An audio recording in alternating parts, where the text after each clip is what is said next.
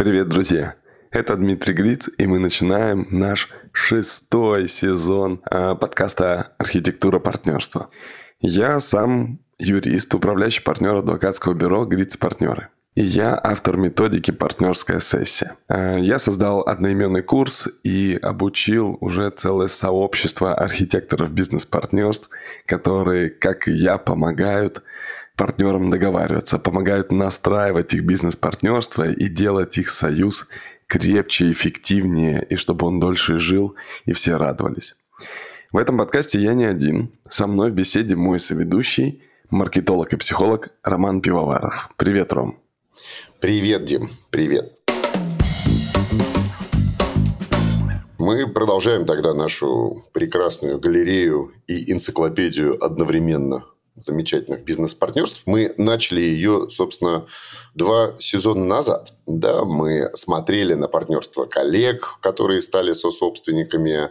Мы смотрели на партнерство супругов на разные роли, на партнерство других родственников, уже не супругов, партнерство с друзьями, с сотрудниками партнерство эксперта и продюсера, когда один запускает проекты другого, на партнерство с инвесторами посмотрели. В прошлом сезоне говорили про партнерство при покупке бизнеса, временно. Это краткое содержание у нас в предыдущих сериях. Да, да. На партнерство компаний, а не только людей. На коллаборации мы посмотрели на партнерство с государством, отметили его минутой молчания. Посмотрели на мультипартнерство, когда партнеров двое, а проектов у них много, и каждый раз это разное партнерство. Посмотрели на партнерство со стратегическим большим инвестором и на творческое партнерство. На самом деле список огромный, не исчерпывающий, и мы двигаемся дальше и дальше смотрим в этом сезоне точно так же на разные-разные формы сочетания вот этих прекрасных людей, которые образуют бизнес-партнерство. И первое, о чем мы подумали поговорить сегодня, мы с тобой долго искали правильное слово, стартап не подходил. В общем, нашли слово «девственное партнерство». Да? Такое партнерство, когда для обоих участников это партнерство первое. И оба новички. И оба не знают, что такое делать э, проект, делать бизнес с кем-то еще. Вот они оба такие в первый раз, как в первый раз. Мы потом отдельно в другом каком-то эпизоде посмотрим на партнерство опытных и неопытных. А вот сегодня давай поговорим про то, что происходит в душах и головах тех партнеров, которые друг у друга первые. Что здесь особенного, Дим? Знаешь, Ром, во-первых, все люди разные. Тут мы не можем как бы сказать, а, ну, по крайней мере, по моему опыту, я не могу утверждать, что там при девственном партнерстве, при таком начинающем партнерстве, да, не знаю, как хотите это назовите, а, когда оба человека никогда не делали бизнес в партнерстве, во-первых, важно, а делали ли они вообще до этого бизнес или нет. Потому что ты же понимаешь, что будет очень разная конфигурация между двумя людьми, кто до этого сделали монобизнесы свои, и они в целом очень сильно ориентируются в бизнесе, но они просто не ориентируются в партнерстве. Или они в целом настолько начинающие предприниматели, что у них и общего дела не было, и они начинают свое первое дело, каждый из них в партнерстве. И если рассмотреть две эти разные категории, то Давайте со вторых начнем. Те, которые вообще не делали до этого бизнеса, и тут вдруг начинают делать его сразу же вместе. В этом смысле мне кажется, что, по крайней мере, по моему опыту, большинство настоящих причин объединения этих людей в партнерстве является неуверенность и страх. Мы об этом говорили, по-моему, в первом или втором сезоне. И здесь, конечно, важно обратить внимание, а вообще нужно ли это партнерство. И мне кажется, что если вы делаете первый бизнес, и вы не делали вместе до этого ну, с кем-либо его, то вам обязательно нужно с кем-то поговорить опытным. Причем, дабы не делать саморекламы, э, не обязательно делать прям партнерскую сессию, вам на самом деле будет прежде достаточно поговорить с каким-нибудь опытным бизнес-партнером, ну, вернее, с опытным предпринимателем, который делал в бизнес-партнерстве уже свой бизнес, потому что он вам расскажет какие-то реалии, которые есть в этой конфигурации компании. Вам на самом деле нужно поузнавать друг друга хорошенько, потому что если у вас нет ни бизнес-опыта, ни партнерского опыта, то одновременно свалившись на голову, вам эти два опыта перемножат риски. Ну, они просто соединят эти риски, и все возможные в первом, и во втором случае неудачи в бизнесе и неудачи в партнерстве – это просто два разных аспекта. И будьте с этим аккуратны, и поэтому вам, ну, я бы рекомендовал, если у вас там нет пока возможности, не знаю, нанять профессионального архитектора бизнес-партнерств, то, по крайней мере, поговорить с опытными предпринимателями, которые делали в партнерстве уже бизнес. Они вам расскажут какую-то реальность, и ваша задача максимально детально узнать вашего потенциального партнера и принять решение, вам вообще нужно туда идти или не нужно. Ром, ты по этой категории хочешь добавить? Или перейдем там к опытным предпринимателям, но неопытным партнерам?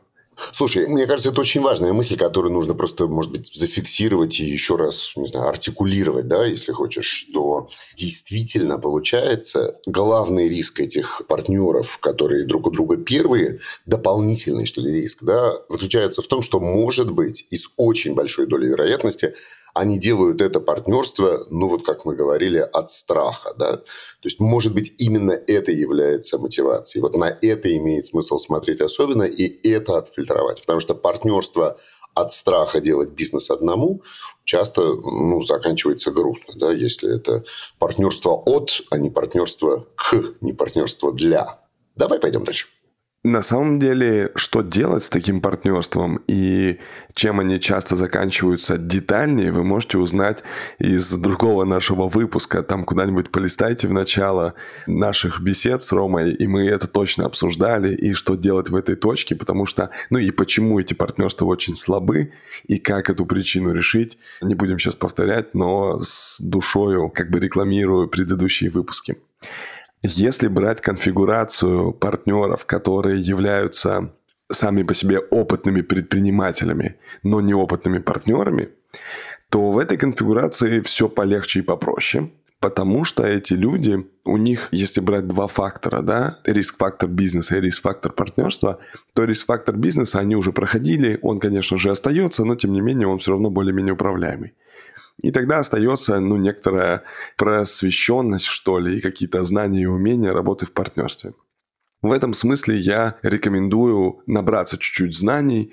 И я не знаю, я правда от души рекомендую свой телеграм-канал, который называется «Партнерская сессия». Я рекомендую этот подкаст, потому что мне кажется, что самих знаний о том, как бывает, а что так можно было. Ничего себе, как люди делают. Ого, уже люди давно придумали, что я здесь изобретаю. Все эти реакции ваши, ну, а такие реакции есть, я получаю их там в социальных сетях – и от слушателей. Я хочу сказать, что ну, не надо, правда, изобретать велосипед. Матчасть чуть-чуть изучите. Изучив матчасть, дальше вы поймете, как это применять. Так как вы опытные предприниматели, в таком первичном, начальном, как сказал Рома, девственном партнерстве, если у вас уже другие риск-факторы ушли, типа бизнес-неопытность, то как работать в партнерстве, вам нужно просто получить эти знания. Дальше, получив эти знания, в целом у вас будут по опыту такие аргументы, типа мы ни разу это не делали, поэтому поэтому вот я так себя веду в партнерстве. Попробуйте друг с другом открыто пообсуждать, что вы не снимаете себя ответственность на вашу неопытность, и вы не заявляете, слушай, я до этого не делал партнерство, поэтому я не знал, что я тебя могу обидеть фразой «вот ты мудак». Поэтому не надо снимать с себя подобную ответственность, и нужно поговорить друг с другом, как вы этот опыт получаете. И точно договориться, вы не договоритесь обо всем, не надо даже стараться этого делать но при этом вы можете наметить свою договоренность, какие-то сделать первые шаги по этому поводу. Вообще говоря, я очень люблю работать с партнерствами, в которых есть опытные предприниматели, но они никогда до этого не работали в партнерстве. И знаете почему? Потому что у них нет почти ожогов от предыдущих партнеров. Нет фантомных болей старых, да? Да, да, вот этого, да, северного Вьетнама. Да, у них нет таких штук. Да, у них вокруг них есть некоторые истории их друзей, которые слышали, что там это что-то страшно. Это периодически проявляется. Но, строго говоря, они, конечно же, шагают смело навстречу своему партнерству. И это первое партнерство обычно, партнерская сессия проходит очень позитивно, очень открыто и замечательно, потому что вот у них нет такого отголоска прошлого. Но вот это отсутствие отголосков и отсутствие болезненного опыта оно чаще их заводит в какие-то такие, ну, дебри, которые потом заставляют обжигаться. То есть вот эта вот история первые отношения, да, мы же часто проводим эту параллель, что партнерство это как личные отношения людей, и это тоже такой частый факт, что первые отношения, ну, они очень часто бывают одни из самых болезненных, там, несчастная любовь и так далее, и так далее, потому что люди не научились беречь друг друга и не до конца понимают, что они хотят, и прочее, прочее, прочее. И вообще это вот этот вот первый опыт, первые слезы, первые раны, первые страдания. В бизнес-партнерстве таких же зеленых девственников, новичков, эти риски тоже выше, наверное, да? Ну, я бы вот так сказал.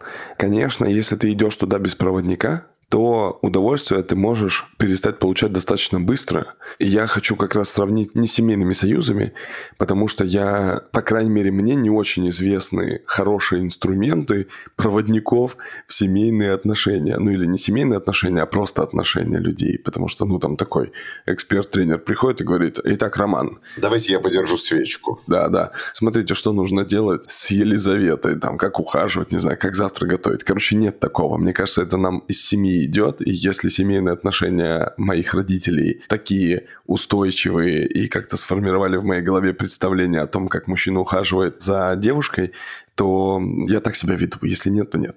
Поэтому такое сравнение, ну, здесь мы с тобой еще можем поработать над подкастом «Семейные отношения» чуть позже. Но я бы, конечно, сравнил вот о чем. У нас сейчас э, подходит уже к концу, да, снежный сезон и сезон катания. И вот представьте, что вы решили покатать по целине. Ну, это вне трасс, там, где ничего не уложено, там, где глубокие сугробы.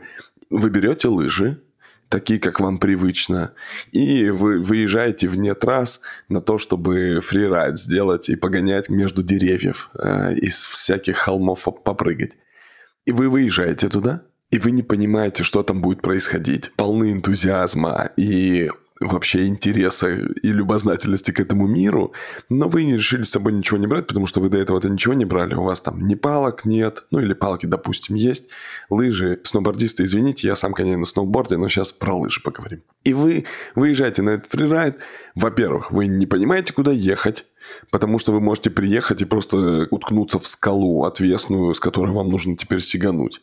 Во-вторых, вы не знаете лавиноопасные участки, где подрезать можно волну, а где ты снежный как-то надув подрезал и как бы уехал вместе с лавиной вниз у тебя нет никакого специального оборудования, а это противоловинный рюкзак, щуп, бипер. Короче, есть много разного оборудования уже, есть много инструкторов, которые могут тебе помочь кайфануть от фрирайда. Э, кайфануть и не умереть. Вот так, это важная штука. И в этом смысле мне кажется, что вот это начинающее партнерство, такое новое партнерство, чтобы не получить лютый, абсолютно болезненный, а бывает и смертельный опыт, вот не нужно на фрирайд ездить в первый раз без инструктора. Ну и вообще даже не в первый раз не нужно ездить без какого-то оборудования. Это не на словах опасно, это реально очень сильно опасно. И в этом смысле мне кажется, что новое партнерство я вот с таким видом деятельности бы сравнил, с фрирайдом, потому что инструктор, который ну, десятки и сотни раз уже скатился с этих мест, может подсказать, исходя из уровня ваших коммуникаций, то есть из уровня вашего катания, он может подсказать, а какие вам вопросы нужно обсудить и как сонастроиться с вашим партнером или по каким местам вам съезжать на лыжах, чтобы вы просто не убились там. Захотели второй раз прийти, захотели в третий раз прийти покататься, а в партнерстве это захотели делать второе партнерство, третье партнерство, захотели в этом партнерстве как можно дольше остаться. То есть вот с такой метафорой я бы считал, что это важно сравнить. А сейчас прямая речь участников партнерских сессий. Всем привет, меня зовут Владислав Каминский, я управляющий партнер юридической компании Каминский Степанов партнеры. Мы работаем в Москве и в Красноярске, сами мы сибиряки. В прошлом году уже открыли полноценный офис в Москве. И, наверное, это было в том числе одной из вех, одной из причин, по которой мы задумались о партнерской сессии, настроя партнеров. И у нас немного необычная ситуация, что в Красноярске у нас одна партнерская договоренность на троих, в Москве немного другая. Ну и в принципе мы проработали к моменту выхода на московский рынок уже практически 10 лет, 9 лет. И нас с партнерами до сих пор не было никакого партнерского соглашения. В целом партнерская формула выработалась со временем до какой-то справедливой и удобной всем. Ее мы соблюдали, здесь не было никаких проблем. Но вот другие нюансы, в том числе связанные с инвестированием в развитие нового рынка, нового направления в другом городе, а, не говоря уже о вопросах наследования, раздела имущества супругов, принятие решений, вот это, наверное, тоже никак не было сформулировано. Все всегда происходило как-то интуитивно, в дружественной атмосфере. Но, тем не менее, иногда из-за каких-то сложных решений случались затыки, то есть мы сразу не могли их принять, не было механизма, не было урегулированного порядка, и где-то кто-то мог чувствовать себя не совсем комфортно. И поэтому мы созрели до того, чтобы, наконец, урегулировать все наши договоренности, выявить неурегулированные сферы и тоже урегулировать их, и в итоге обратились к Дмитрию Грицу, можно сказать, непререкаемого авторитета на этом рынке. Мы с ним давно знакомы и заочно, и очно виделись в среде, поэтому обратились к нему. В целом все понравилось. Мы сделали соглашение партнерское. Будем делать из него сейчас корпоративный договор и прочие юридические документы, которые там, железобетонно могут закрепить это юридически, как мы юристы любим. И много интересного в ходе сессии мы зафиксировали, о многом договорились, о чем даже и не планировали договариваться, вроде какие-то нюансы, мелочи, но они выяснились в ходе этой работы. И есть еще дальше куда работать, какие-то еще моменты. Для этого можно самостоятельно уже проводить работу, в том числе там карточки, используя игровую ситуацию для того, чтобы еще определять какие-то зоны для наших договоренностей, которые, в принципе, могут пригодиться. Поэтому я рекомендую всем партнерам, особенно кто уже в бизнесе какое-то время, длительный бизнес работает в полную силу, а до сих пор не зафиксировано и не детализировано и главное, на бумаге это не зафиксировано между партнерами, лучше поздно, чем никогда это сделать. Конечно, лучше, наверное, такие вещи обговаривать в самом начале, но в начале не до этого, и в начале понимания даже нет, что и как может быть. Поэтому вот так. Спасибо Дмитрию. Слушай, ну после цикла подкастов о семейных отношениях нам точно нужно будет провести еще цикл подкастов про горные лыжи, я чувствую, потому что метафора, она увлекла большое количество смыслов за собой. Я, знаешь, еще о чем подумал, что, конечно, в этом дуэте зеленых новичков, как мы говорим, есть э, интересная вещь, что они не могут друг другу подсказать даже какие-то вещи в своем партнерстве. Мы будем говорить о дуэте, где один из них более опытный в следующем нашем выпуске, и там-то как раз это может быть. Там другая, правда, проблема создается некой неравновесности отношений, потому что один бывалый, а второй не очень. Но не будем забегать вперед. Да? А вот здесь, вот в этой паре двух зеленых новичков, она вроде как равновесная, но вместе с тем они, мне кажется, чаще молчат. Я хочу с тобой проверить эту гипотезу, что у ребят, которые начинают впервые друг с другом вести бизнес, чаще происходит вот эта проблема умолчания. Вместо того, чтобы с какой-то проблемой прийти к своему партнеру, она скорее умалчивается, немножко заметается под ковер, потому что действительно нет опыта, нет опыта презентации проблем, нет опыта здоровой конфронтации. Да? больше риск вот этого накопления недовольства молчаливого сначала, который потом взрывается и заканчивается большими конфликтами в партнерстве. На твоем опыте не формируется такое ощущение, что зеленые новички чаще ну, что называется, держат в себе, а потом, когда накапливается, то уже становится поздно. Это точно так. На самом деле, с моей точки зрения, твоя гипотеза верна. Ну, новички, особенно если они чуть-чуть не поработали с сознаниями со своими, то есть они не приобрели ничего по поводу знаний о партнерстве, то они не понимают, что есть нормально, а что ненормально. И они поэтому не могут об этом сказать. То есть чаще всего либо они не говорят, либо они говорят очень жестко, обвиняя, например, другую сторону. Ну и в сумме обе эти ситуации я называю как «не могут об этом сказать». Ну и мне кажется здесь необходимым, а, приобретение знаний, и, б, такое очень аккуратное, но при этом открытое общение такое задавание практики открытой коммуникации между партнерами. Только в этом случае можно потихонечку, шаг за шагом научиться танцевать вместе. И в этом смысле, ну, представьте, что два человека танцуют в паре, одному там неудобно руку держать, а другой постоянно наступает на ноги, или другая постоянно наступает на ноги, но второй не чувствует этого. Если они вот шаг за шагом, они сделали поворот, и он говорит, слушай, мне неудобно так поворачиваться, давай вот чуть-чуть вот так поворачиваться, и может быть твой партнер, все отлично, дальше там, а давай ноги там чуть шире, чуть уже, аккуратнее и все такое. И если ты вот так шаг за шагом просто устраиваешь ваш тандем и ваше движение, э, с моей точки зрения, здесь есть шанс на то, что вы дальше начнете хорошо танцевать, и вам обоим будет комфортно. Если оба будут молчать и думать, что это странно сейчас это говорить, или наоборот, оба будут обвинять другого партнера в этом, а не говорить через «я» сообщение и все такое, то, конечно, такое партнерство недолго просуществует. Отлично. Я точно понимаю, что после всех сезонов горнолыжных подкастов нас еще ждет серия сезонов про танцы. Отлично. Продолжим в следующем выпуске разговор про бывалых и новичков в одном дуэте. Точно так. До встречи.